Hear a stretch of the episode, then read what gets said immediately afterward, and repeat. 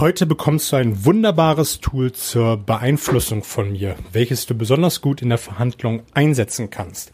Hallo und herzlich willkommen in meinem Kanal Mehr Umsatz mit Oliver Busch. Hier geht es um die Themen Verkaufen, Verhandeln, Rhetorik und das dazugehörige Mindset, damit du in Zukunft deutlich mehr Umsatz generierst und das mit einer größeren Gelassenheit.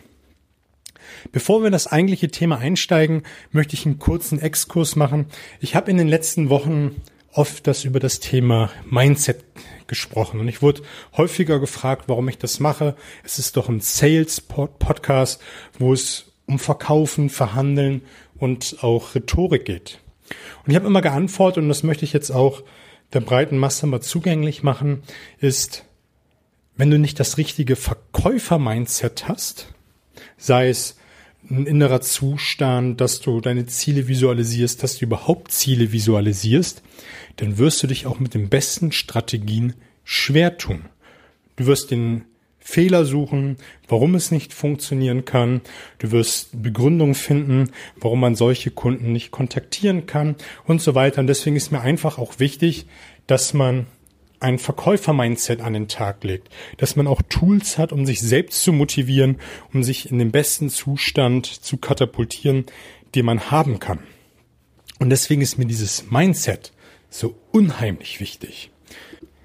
Meine Kunden fragen mich immer oder fragen mich nicht, sondern bemerken immer wieder, dass ich gerade in dieser Handelslandschaft im B2B-Bereich immer total gelassen, total relaxed bin, wenn ich in den Gesprächen bin, egal wie stressig sie sind. Und dann je nach Kunden erwähne ich einfach immer, dass ich mir einfach ein gutes Mindset über die Jahre hinweg angelegt habe und dass ich dafür sehr, sehr viel tue, um so relaxed zu sein. Und deswegen ist mir das einfach auch persönlich wichtig, immer wieder über Mindset zu sprechen. Es gibt immer wieder natürlich Verhandlungstools, darum wird es auch heute in dieser Episode gehen. Aber es war mir nochmal wichtig, das jetzt zu erwähnen. Bevor wir in das eigentliche Thema einsteigen, ab und zu versuche ich mal eine Anekdote der Woche zu erzählen und das möchte ich heute auch tun. Hat nicht unbedingt was mit meinem Business-Alltag zu tun. Auf der anderen Seite sage ich ja immer wieder, das ganze Leben ist ein Verkaufsgespräch. Überall verkaufen wir. Ob es die Idee ist, einem Freund zu verkaufen, dass wir heute ins Kino gehen oder äh, einen Kneipenbesuch machen, was auch immer. Und so musste ich die letzten Tage einen Fensterbauer verkaufen, dass er sofort kommen muss. Wahrscheinlich kennst du die aktuelle Situation in Deutschland. Wir haben absolute Fachkräftemangel und äh, es ist ganz, ganz schwierig, überhaupt einen Handwerker zu bekommen. Und vor ein paar Tagen war ich in der Situation gewesen, dass wir einen Handwerker brauchten. Bei uns zu Hause hat es ein Fenster aus den Angeln geschlagen und ich habe das Fenster lüften wollen und habe es geöffnet und dann hatte ich das halbe Fenster in der Hand. Es ist aus dem Scharnier gebrochen und naja, Ende vom Lied. Ich musste das Fenster irgendwie in den Rahmen einkeilen, schließen und es war an einer Ecke ein bisschen offen, aber es war erstmal verschlossen und konnte nicht unbedingt rausfallen. Und ich habe mich dann mit einem Fensterbauer in Verbindung gesetzt und er sagte, naja, sechs, acht Wochen kann der Termin jetzt dauern. Und ich habe freundlich nachgehakt, ob es nicht ein bisschen schneller geht und er kam mir schon ein Stück weit entgegen. Aber ich wollte, dass das Fenster so schnell wie möglich wieder heile ist. Und ich überlegte mir, was kann ich jetzt tun, damit er am besten heute oder morgen direkt kommt. Und ich dachte mir, versuchst es mal so ein bisschen, ihn aufzuzeigen, was es bedeutet, wenn er nicht kommt. Also so den Schmerz aufzeigen. Jetzt wirst du sagen, naja, der wird sich ja kaputt lachen, wenn ich sage, wenn du nicht kommst, dann zahle ich später oder äh, was auch immer. Aber ich dachte mir, probierst es mal mit Storytelling. Erzählst du ihn mal, dass du einen kleinen Sohn hast, der die ganze Wohnung als Spielplatz hat und besonders aus diesem Fenster gerne rausguckt, wenn der große, große Müllwagen vorbeifährt und die Männer hinten die Mülltonnen rein, reintun und die entleeren, dass das für ihn ein ganz spannender Prozess ist.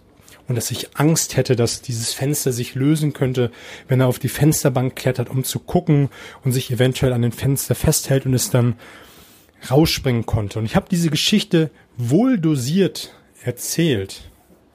Und er guckte nochmal nach und meinte dann, naja, heute oder morgen kann ich Ihnen keinen schicken, aber übermorgen sollte Ihr Fenster wieder heile sein. Und ich habe mich total gefreut, weil ich wusste, dass das Fenster wieder heile sein wird und dass alles wieder ganz sicher sein wird. Aber aus dieser Geschichte kann man zwei Learnings mitnehmen.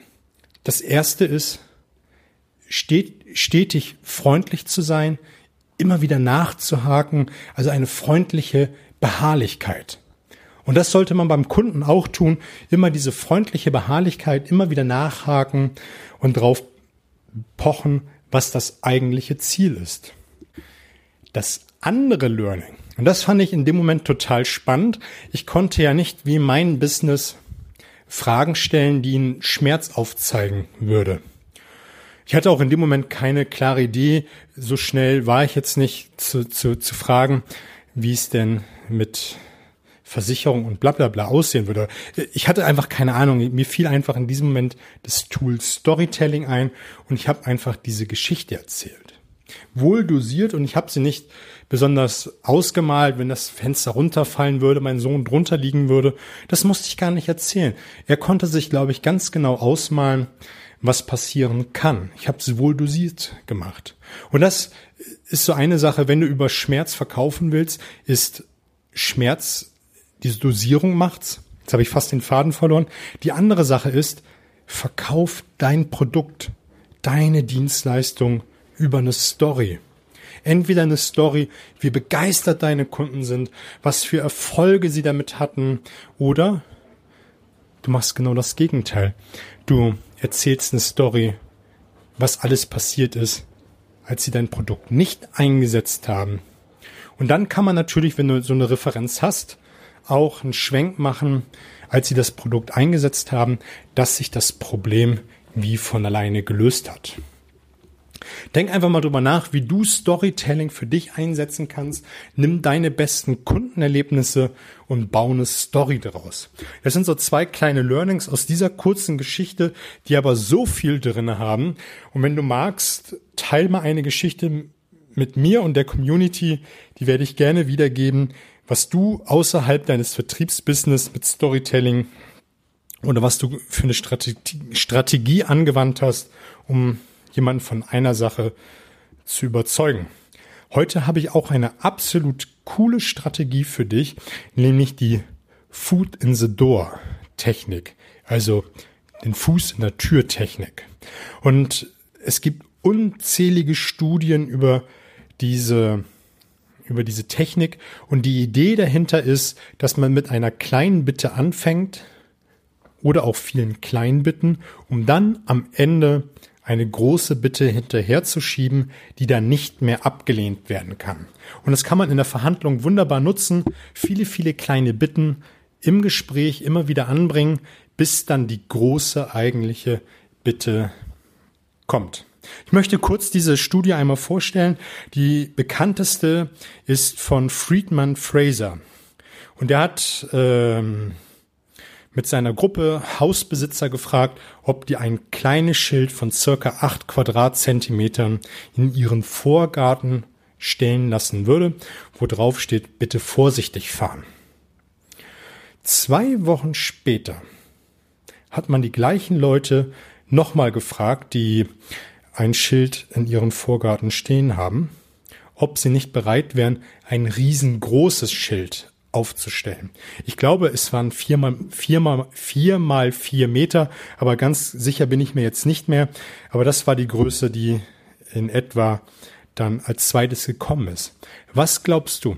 Wie viel der Personen, die schon ein kleines Schild hatten, haben sich für das Größere begeistern können?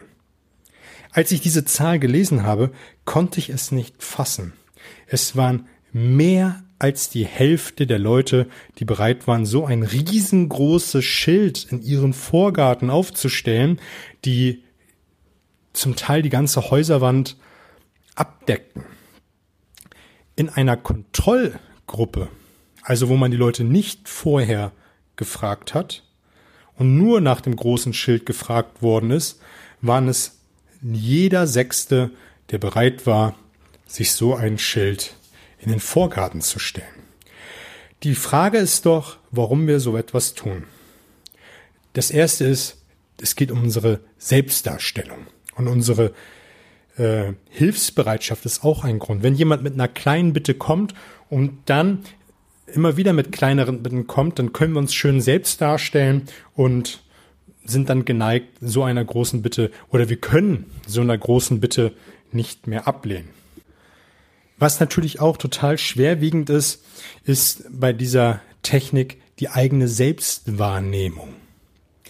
Wir haben schon zu so einer kleinen Bitte Ja gesagt oder vielleicht zu kleineren Bitten Ja gesagt, dann können wir zu der nächstgrößeren Bitte schon gar nicht mehr Nein sagen, weil wir uns dann ja selber in Frage stellen müssten und äh, fragen müssten, naja, jetzt habe ich schon so oft Ja gesagt, jetzt kann ich zu dieser großen Bitte auf einmal nicht Nein sagen.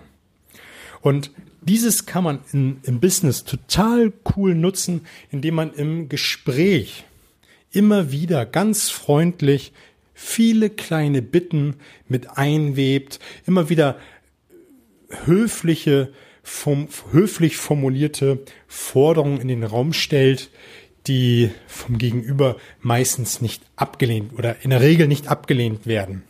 Es können manchmal auch ganz sinnlose Forderungen sein, die gestellt werden, einfach damit man eine Zustimmung hat. Und wenn man die eigentliche Bitte die eigentlich riesengroße Forderung haben möchte, dann hinterher schiebt, damit die positiv bejaht wird. Denk einfach mal drüber nach, wie du das für dein Business nutzen kannst, was du tun kannst, um diese Food in the Door Technik für dich zu nutzen.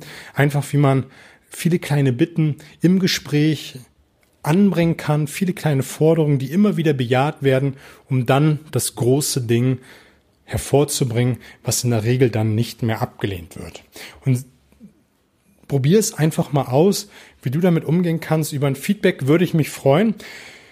Auch ein Feedback, was ich hier mal als Themen aufgreifen soll, was dich besonders interessiert, da werde ich dann gerne eine Folge dazu machen. Wenn du jetzt Bock hast, mit mir ein Coaching zu machen, Training, Workshop, was auch immer, kannst du mich gerne kontaktieren. Die Kontaktdaten findest du alle in den Show Notes. Bis dahin wünsche ich dir fette Beute. Am Mittwoch geht es um das Thema Beziehungsmagnet. Ich wünsche dir alles Gute.